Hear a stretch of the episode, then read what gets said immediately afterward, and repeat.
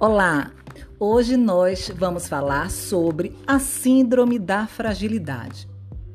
A Síndrome da Fragilidade é considerada uma síndrome geriátrica complexa. Ela se caracteriza por um estado de maior vulnerabilidade orgânica às doenças ou estresse agudos.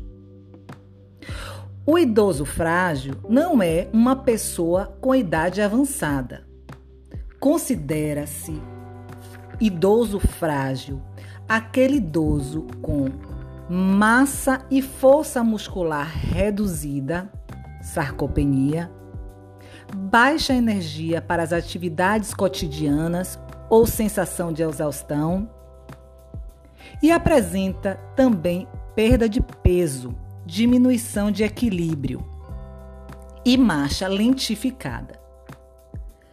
Essas manifestações clínicas são prenúncios de uma série de reações adversas, dentre elas quedas, hospitalização, institucionalização, declínio funcional e óbito.